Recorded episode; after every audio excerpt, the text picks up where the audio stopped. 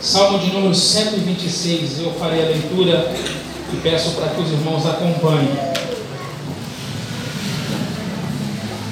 Consolo para os que choram. Cântico de romagem. Quando o Senhor restaurou a sorte de Sião, ficamos como quem sonha. Então a nossa boca se encheu de riso e a nossa língua de júbilo. Então entre as nações se dizia: Grandes coisas o Senhor tem feito por eles. Com efeito, grandes coisas o Senhor fez por nós, por isso estamos alegres. Restaura, Senhor, a nossa sorte, como as torrentes no Negev. Os que com lágrimas semeiam, com júbilo se farão. Quem sai andando e chorando, enquanto semeia, voltará com júbilo trazendo os seus feixes. Feche os olhos. Santo Deus, a tua palavra foi lida neste momento. Fala ao nosso coração e que o Espírito Santo do Senhor aplique essa mensagem ao nosso coração conforme a sua santa e bendita vontade. Obrigado porque temos o privilégio de cultuar-te, de te adorar e bendizer o teu glorioso nome. Em nome de Jesus. Amém. Meus irmãos, uma das coisas que mais me impressiona é a capacidade humana de restaurar, de construir é, eu não sei quantos se recordam, mas há algum tempo, uma ponte na, na região de Osasco, conhecida como Ponte dos Remédios, ela teve a sua estrutura totalmente abalada. Alguns engenheiros, ou melhor, algumas pessoas olharam para aquela ponte e disseram: essa ponte não tem jeito. Alguns engenheiros foram ao local, examinaram aquela ponte e restauraram-na. E hoje, essa ponte está em pleno funcionamento e serve de passagem para vários carros. Ao mesmo tempo que o homem tem uma capacidade imensa de restaurar, somos confrontados com uma incapacidade ainda maior de restaurar aquilo que é essencial em nossa vida. Por exemplo, quando uma pessoa chega para o pastor e diz: Pastor, o meu casamento não tem mais jeito não consigo me relacionar com os meus filhos nem com a minha esposa. Não dá. Somos totalmente dotados de uma capacidade de restaurar algumas coisas e totalmente incapazes de restaurar aquilo que é essencial em nossa vida. No entanto, o texto que lemos, o salmista vai nos dizer de um Deus restaurador, de um Deus que é capaz de realizar aquilo que nem mesmo eu e nem você é capaz de fazer. Um Deus poderoso,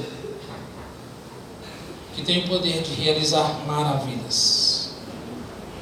Um Deus poderoso, que age em favor do seu povo. Um Deus poderoso, que produz alegria no coração do seu povo.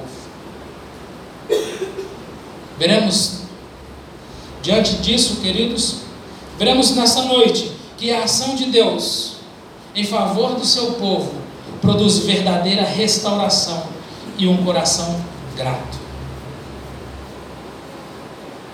Quando olhamos para a narrativa bíblica, vemos o povo de Israel, uma nação rebelde, povo escolhido por Deus, que se rebelou contra o próprio Deus, que se voltou contra os estatutos do Senhor, que desprezou os ensinamentos do Senhor e por causa desta atitude sofreu. Num determinado momento da história, o povo de Israel se dividiu em dois grupos, tornando-se Reino do Norte, o Reino de Israel, e o Reino do Sul, o Reino de Judá. O Reino do Norte o reino de Israel, continuou longe dos caminhos do Senhor. Fizeram o que era mal aos olhos do Senhor. Alguns estudiosos, inclusive, dizem que eles acreditavam, eles prestavam um culto ao bezerro de ouro por acreditarem que fora o bezerro quem os tirou do Egito. E por causa da dureza de coração, por causa da incredulidade, o povo de Israel, o reino do norte, foi totalmente destruído. Da mesma forma, o reino de Judá estavam próximos, viu tudo o que havia acontecido ao povo, Eles também se rebelaram contra Deus. Eles ignoraram os apelos de arrependimento feitos pelos profetas. Dentre eles podemos citar o profeta Jeremias. Este profeta, também conhecido como o profeta chorão, o qual derramou suas lágrimas várias vezes em favor do povo de Judá. Inclusive, ele disse: se vocês continuarem vivendo assim, vocês terão o mesmo fim. Se vocês continuarem longe dos estatutos do Senhor, vocês terão o mesmo fim. E de fato, o povo de Judá foi levado para o cativeiro por causa da desobediência. Como vemos no livro de Lamentações. O povo foi levado, o povo sofreu na mão dos babilônicos, depois o povo sofreu na mão dos persas. O povo de Israel, por causa da incredulidade, foi para o cativeiro e lá permaneceu por 70 anos. Assim como nós vemos um povo sofredor, um povo longe da sua terra, como nós vemos descrito no Salmo 137, às margens do rio da Babilônia, assentávamos e chorávamos, lamentando-nos de Sião.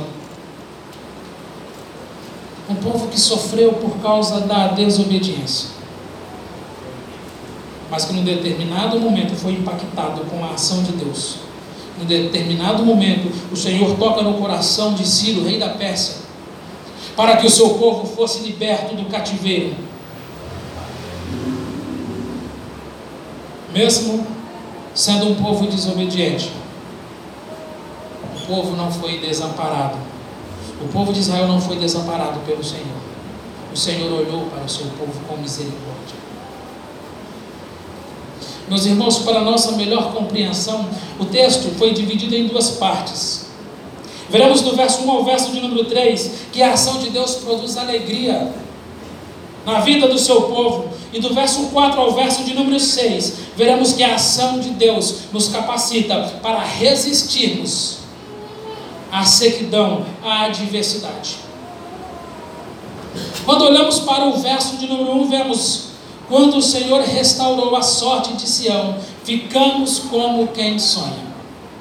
Ou seja, foi num contexto de sofrimento, foi num contexto de angústia que o salmista trouxe à memória as maravilhas que Deus havia realizado em favor do seu povo.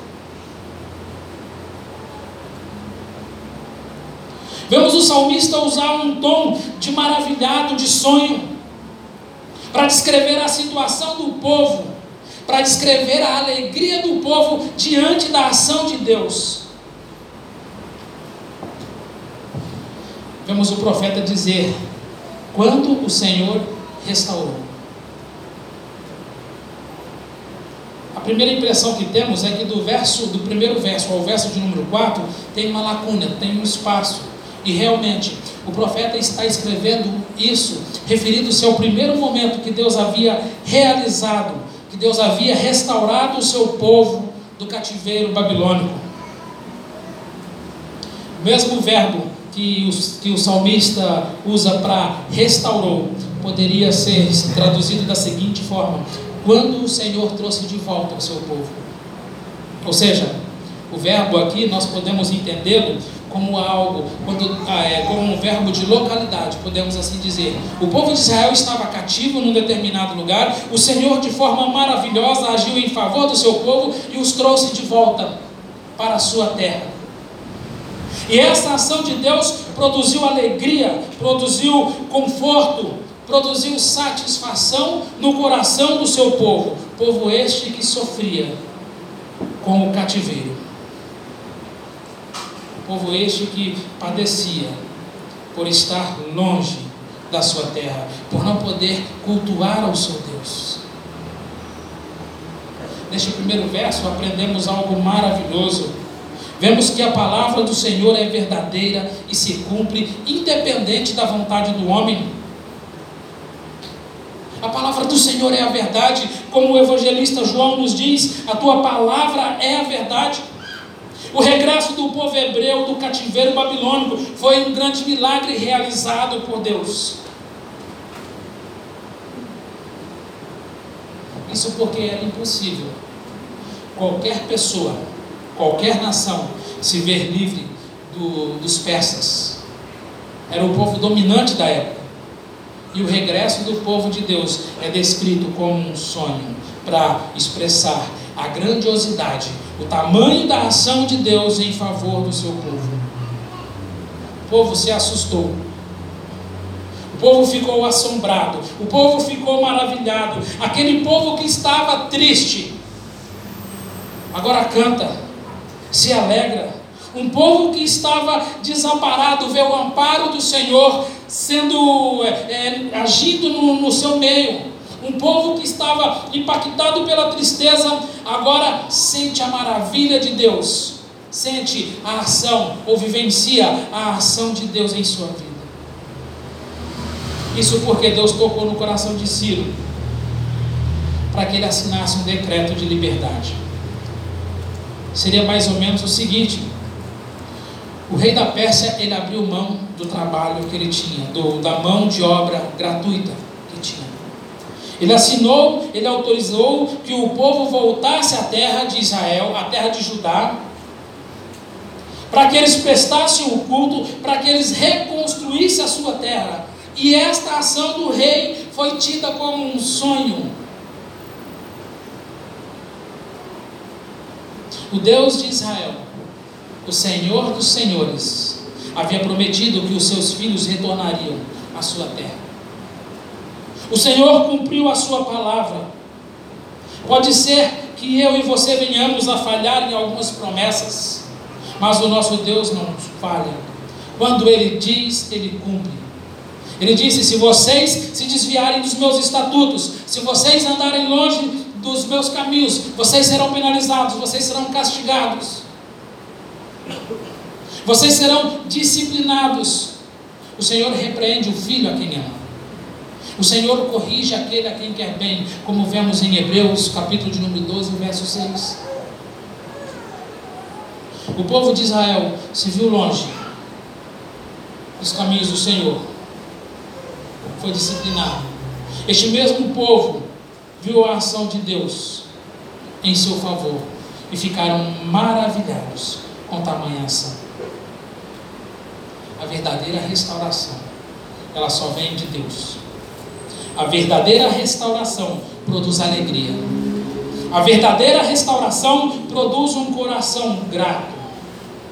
A verdadeira, a verdadeira restauração nos deixa como quem sonha. Porque o Senhor age de forma maravilhosa em favor do seu povo.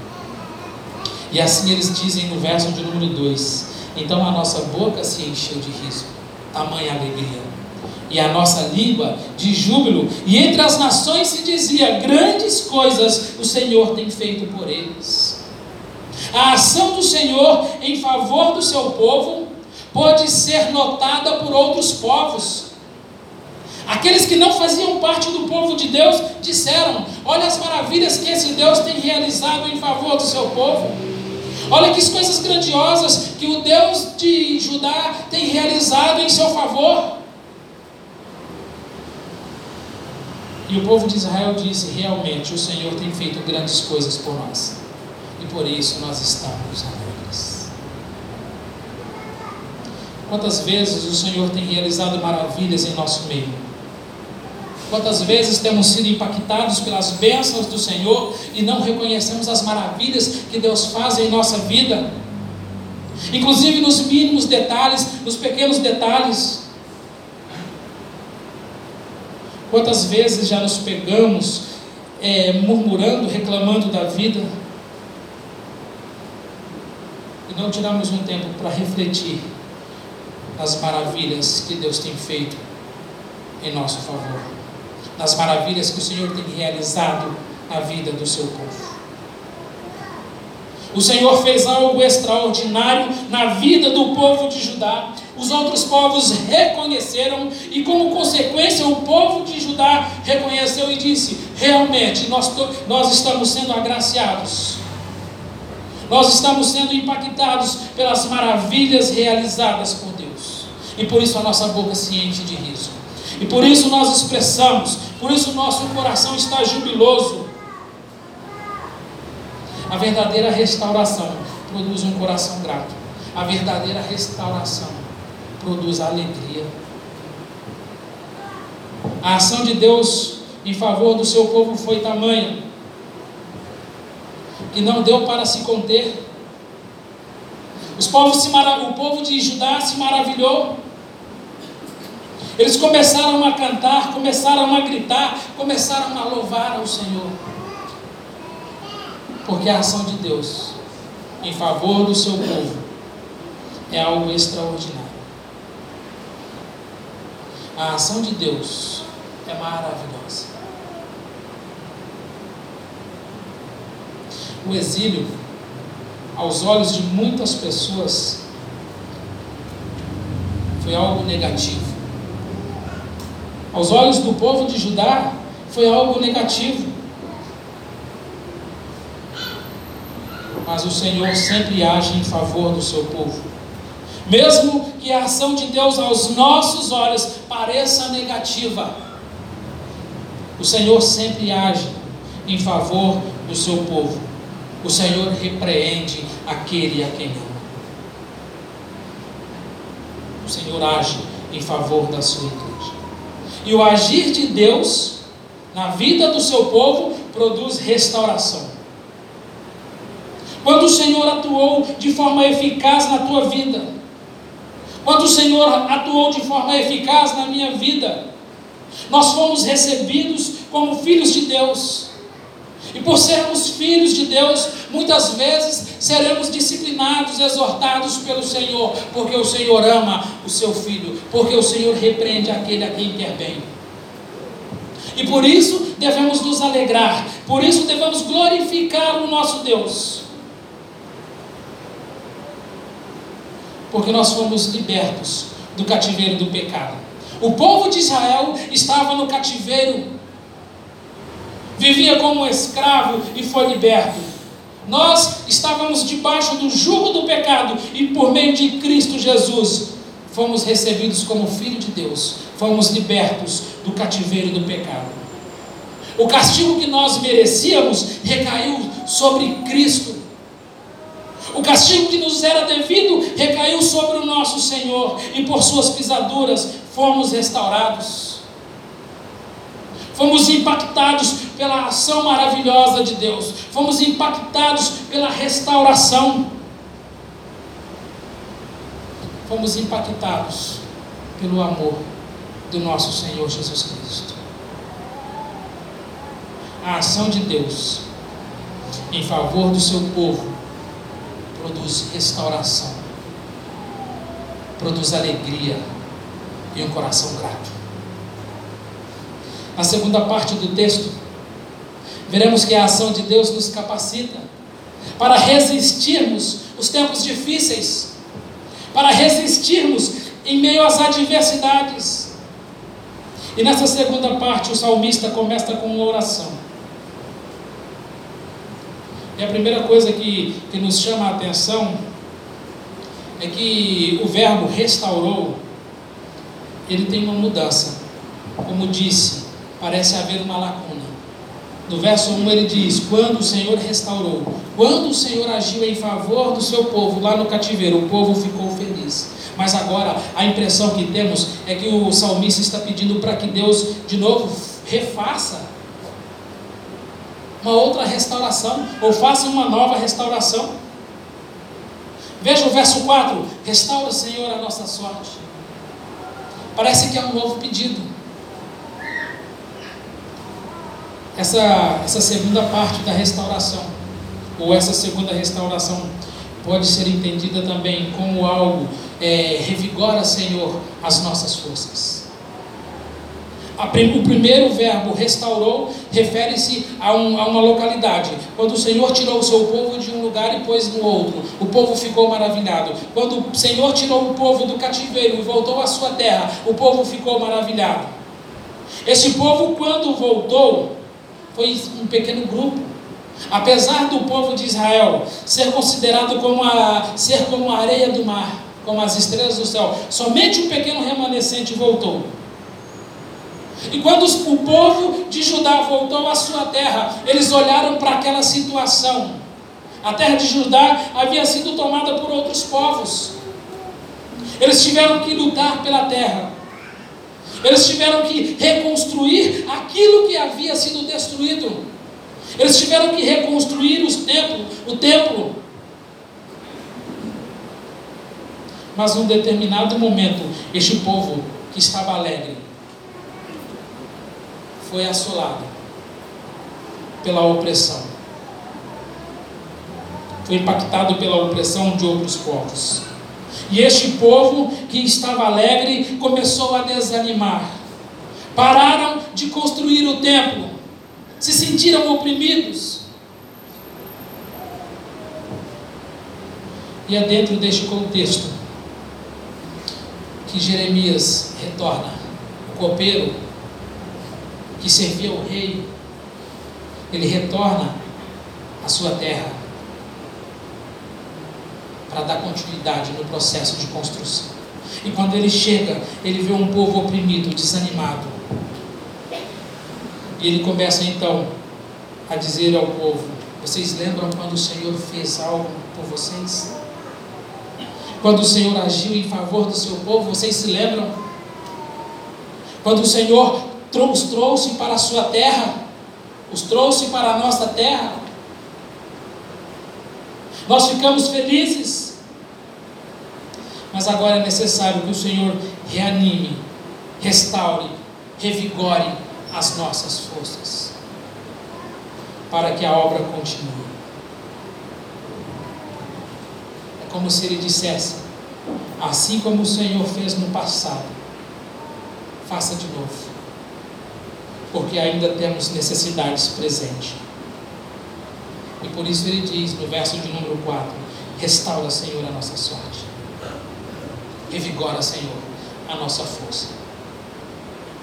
Fortaleça-nos, porque estamos sendo oprimidos, porque estamos sendo massacrados por outros povos. O povo de Israel que se alegraram num determinado momento. Um povo que tinha o coração cheio de alegria, agora dá lugar à angústia. Aqueles que tinham retornado do cativeiro, sentiram a necessidade, sentiram, viram uma nova realidade e precisaram ser encorajados, e precisaram ser revigorados. Por isso o profeta pede: Senhor, mais uma vez, restaura, revigora a nossa força. Quantas vezes, irmãos, precisamos fazer essa oração na nossa caminhada diária? Senhor, revigora a minha força, porque não está dando. O fardo está pesado. Revigora a minha força. Restitui-me a alegria da tua salvação. Podemos dizer que a oração do profeta teve dois objetivos. Primeiro, em favor daqueles que continuavam exilados. Porque era um pequeno grupo que estava em Judá e eles precisavam ser fortalecidos. E em segundo lugar, era em favor daqueles que estavam em Judá e precisavam ser animados.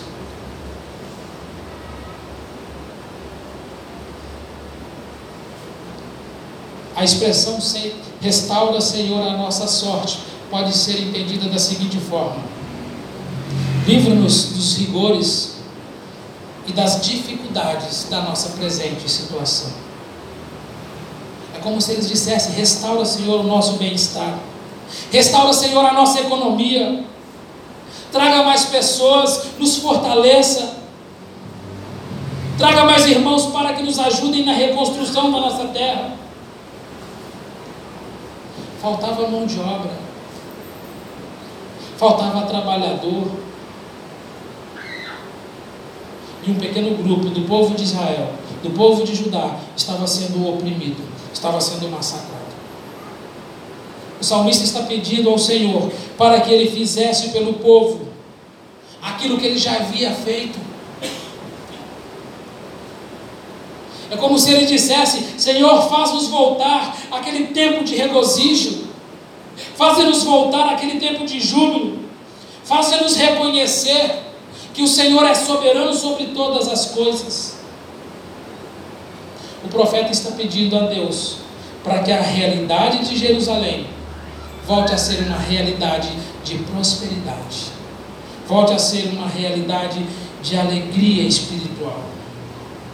Você se lembra como eram os tempos do rei Davi? Povo próspero, povo alegre. O povo de Israel havia sofrido uma mudança brusca, foram 70 anos longe da sua terra, foram 70 anos longe dos seus costumes. Seria necessário uma nova readaptação, seria necessário novos enfrentamentos, novas lutas. A mudança, por menor que seja, ela sempre exige alguma coisa de nós. A mudança, por menor que seja, exige dedicação e esforço. Eu me lembro quando eu cheguei a São Paulo no ano de 2015. Foi um ano difícil, ano, ano de lutas, de desafios. E graças a Deus superamos mas a mudança traz consigo duas perspectivas. A primeira perspectiva nos remete àquilo que, que nós devemos alcançar, aquilo que almejamos. Eu vou mudar para que eu consiga, para que eu atinja o meu objetivo, mas ao mesmo tempo, a mudança nos remete ao passado, nos remete àquilo que foi deixado. E vez ou outra nós pegamos nos lamentando: Poxa vida, o que eu deixei para trás? O que foi deixado? Nenhuma mudança pode nos deixar sem fazer alguma coisa. Toda mudança traz consigo algum trabalho. E não foi diferente ao povo de Israel. 70 anos longe da sua terra, de repente eles voltam à sua terra e enfrentam inúmeros problemas, enfrentam adversidades. E o povo que se alegrou, num primeiro momento, agora precisa ser revigorado. Um povo que estava longe, um povo que não cantava na Babilônia, mas quando chega em Israel, deveria cantar. Eles disseram no Salmo 137: Como podemos cantar se estamos numa terra distante? Se estamos longe da nossa terra, se não podemos cultuar ao nosso Deus, como podemos nos expressar? Agora eles estão em Judá e não conseguem cantar. E o coração está amargurado.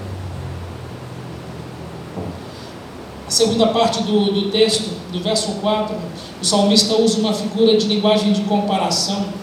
Ele vai fazer uma, a seguinte comparação: Senhor, restaura a nossa sorte como as torrentes no Negev. Essa figura das torrentes no Negev é, é bem interessante. É, eu não sei quando vocês chegarem em casa, agora não. Digita lá no, na internet, né? Torrentes do Negev.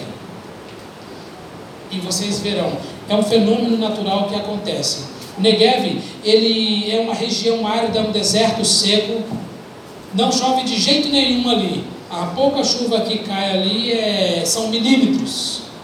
E para que aquela região fosse regada por águas, deveria chover em volta, e as chuvas que, que caíam nas regiões vizinhas eram canalizadas e grandes rios desciam pelas, pelas montanhas e formavam é, rios imensos, correntezas imensas na região e banhavam toda a terra. E assim a terra que era seca a terra árida recebia água. Você já parou para analisar quantos benefícios a água, a chuva, a água pode trazer a uma terra seca?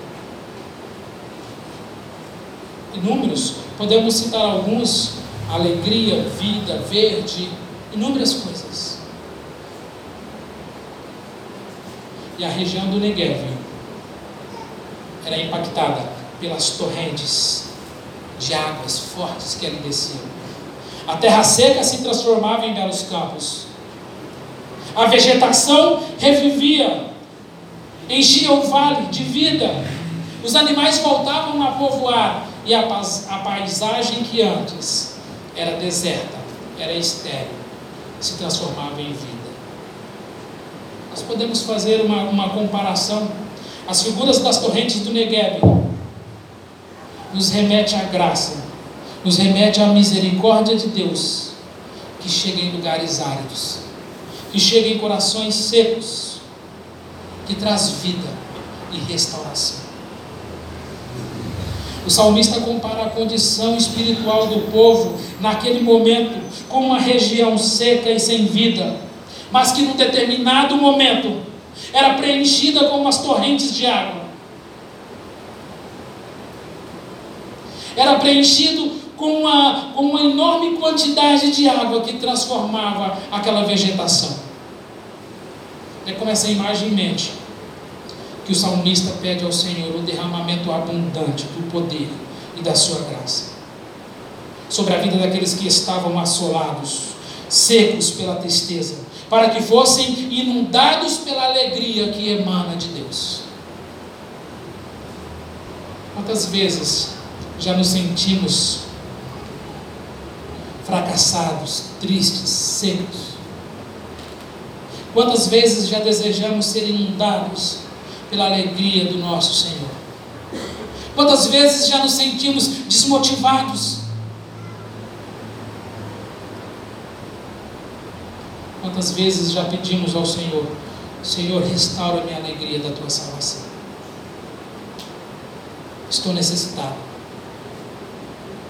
O verso 5 nos diz: os que com lágrimas semeiam, com júbilo ceifarão. A impressão que temos é que este é um outro texto. Parece que, que a ideia veio numa temática e do verso 5 em diante parece que é uma mudança brusca. Nós podemos interpretar esse segundo ponto como uma resposta de Deus para o seu povo. O povo de Israel, que havia saído do cativeiro, chegou em uma terra seca, tiveram que se dedicar, estavam semeando com lágrimas. Mas chegaria um momento em que a colheita seria jubilosa. Chegaria um momento em que todo o esforço seria recompensado chegaria um momento em que a angústia se transformaria em alegria. O povo foi levado para o cativeiro. Aquele momento que eles foram levados, levados pode ser entendidos como um momento de semeadura. Eles tinham, eles tinham se rebelado contra o Senhor, eles estavam longe, vivendo longe dos estatutos do Senhor. O Senhor os levou para ser tratado, o Senhor os levou para ser lapidados. Foi um tempo de semeadura, foi um tempo de dificuldade, mas que num determinado momento foi restaurado. Num determinado momento foi impactado pela alegria da restauração que vem do nosso Deus. Precisamos olhar para este verso entender que o profeta está ensinando o povo a ser paciente. Pode ser que você tenha plantado, esteja semeando em terra seca. Precisamos ser pacientes quanto às coisas futuras. E assim crer na providência de Deus em nosso favor.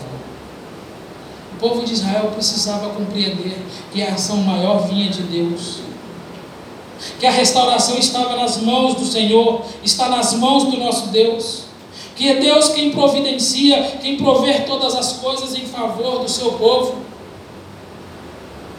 E embora que semeemos com lágrimas, com dores e sofrimento, chegará um momento em que o remanescente usufruirá de uma colheita de alegria.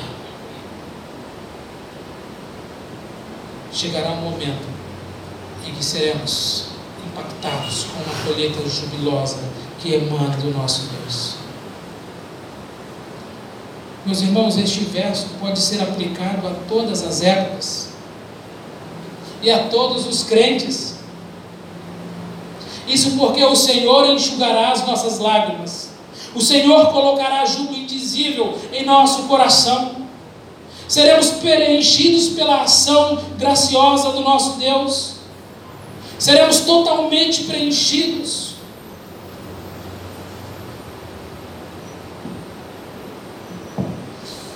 E aqui no verso 6, o salmista vai dizer: Quem sai andando e chorando, enquanto semeia, voltará com júbilo, trazendo os seus feixes. A ideia desse último verso é destacar a ideia do verso anterior. Ele está fortalecendo o que foi dito. Essa figura descrita no verso 6 é a seguinte: Na região do Negueb moravam alguns nômades. Estes povos num determinado momento, saíam semeando as suas sementes, contando que as torrentes viriam. Possivelmente, o último saco de cereais era lançado à terra seca. Era jogado à terra sem nenhuma perspectiva, mas eles deveriam acreditar. Eu fico imaginando a situação de um pai com vários filhos, pegando o último saco de cereal, chorando e jogando. E ao mesmo tempo crendo que a providência viria. Crendo que o Senhor proveria chuva, que as torrentes desceriam e regariam aquele vale. A ideia deste verso é estimular os primeiros ouvintes a perseverarem em meio às lutas que estavam enfrentando. E ainda hoje, somos confortados com este salmo. Ainda hoje somos impactados com esse belo salmo. Precisamos crer na providência de Deus. O profeta expressa o sofrimento do povo dizendo que o trabalho seria difícil, é verdade que o trabalho seria árido, é verdade, mas que eles precisavam, mas que esse trabalho precisava ser desenvolvido em meio às lágrimas e sofrimento. Pois aqueles que vivem em meio à sequidão e esperam no Senhor, têm a certeza de que a promessa dos seus frutos chegará. Os que com lágrimas semeiam, com júbilo ceifará. Foi com palavras semelhantes a esta que o apóstolo Paulo encorajou os nossos irmãos em Coríntio, dizendo: Portanto, meus amados irmãos, sede firmes e inabaláveis e sempre abundantes na obra do Senhor, sabendo que no Senhor o vosso trabalho não é vão.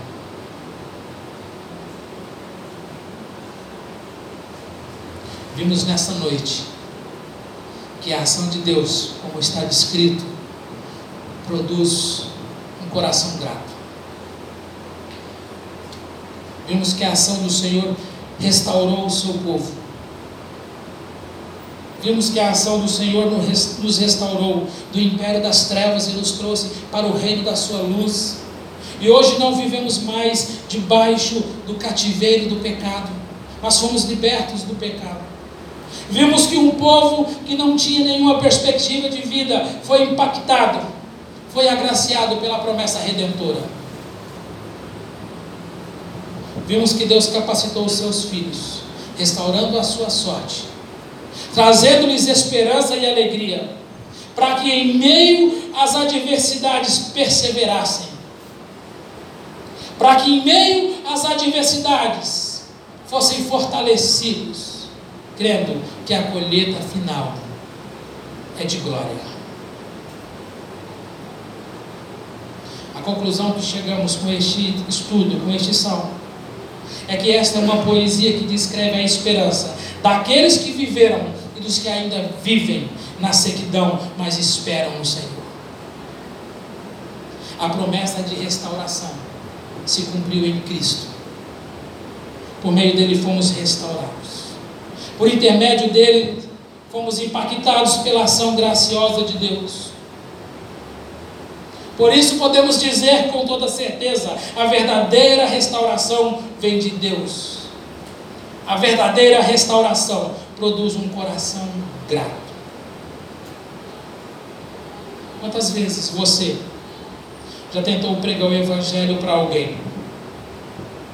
E pode ser que você mesmo tenha chegado à seguinte conclusão: nessa terra não nasce nada. Nessa terra não adianta semear. Não adianta plantar. Esse é o retrato da nossa caminhada cristã. Porque plantamos obediência no mundo perverso. Plantamos fidelidade em um mundo que foi consumido pelo pecado. Isso porque fomos restaurados lá na cruz do Calvário. Fomos impactados pela ação de Deus em nosso favor. Nós que não merecíamos, recebemos a ação graciosa de Deus em nossa vida. E por isso estamos juntos aqui para glorificar, para exaltar o nosso Deus. Porque fomos impactados pela ação de Deus, pelo sacrifício de Cristo lá na cruz do Calvário. Por isso precisamos confiar, porque temos a promessa, temos a certeza de que um dia a colheita será jubilosa. Precisamos viver dia a dia glorificando o nosso Deus, crendo que é Ele quem nos sustenta, crendo que é Ele quem enxugará as nossas lágrimas em meio às lutas, às perseguições, em meio às enfermidades. Pois o cordeiro que se encontra no meio do trono os apacentará, os guiará para as torrentes, para as fontes de água da vida, e Deus lhes enxugará do rosto todas as suas lágrimas. Essa promessa nos conforta. Este salmo fala ao nosso coração ainda hoje. Nos mostramos que é o Senhor quem provê o sustento, que é o Senhor quem nos fortalece, que é o Senhor quem conduz a nossa vida. Que saiamos nessa noite desta igreja crendo nessa promessa e tendo a certeza de que fomos restaurados pelo Cordeiro de Deus, pelo Verbo vivo, Cristo Jesus, o nosso Senhor. Fechemos os olhos. Senhor, muito obrigado porque a tua palavra foi lida, foi falada nesta noite. Sabemos, Senhor, que somos salvos por causa da tua graça, do teu grandioso amor para conosco. Vivemos, Deus, acreditando e crendo que um dia seremos plenamente restaurados, crendo numa colheita jubilosa, confiando que o Senhor um dia voltará e nos levará. Te agradecemos, porque fomos impactados pelo sacrifício de Cristo em nosso favor. Te louvamos e te adoramos em nome de Jesus. Irmãos, é, apesar do, do reverendo já estar de férias, né? Eu quero convidá-lo nessa, antes dele sair definitivamente de férias, né, pastor? Ficaremos aí umas três semanas sem tê-lo conosco aqui e nós estaremos orando, pedindo a Deus para que conduza o nosso mestre e a sua amada esposa no, na viagem. Mas antes de que ele vá, reverendo, impetre-nos a bênção.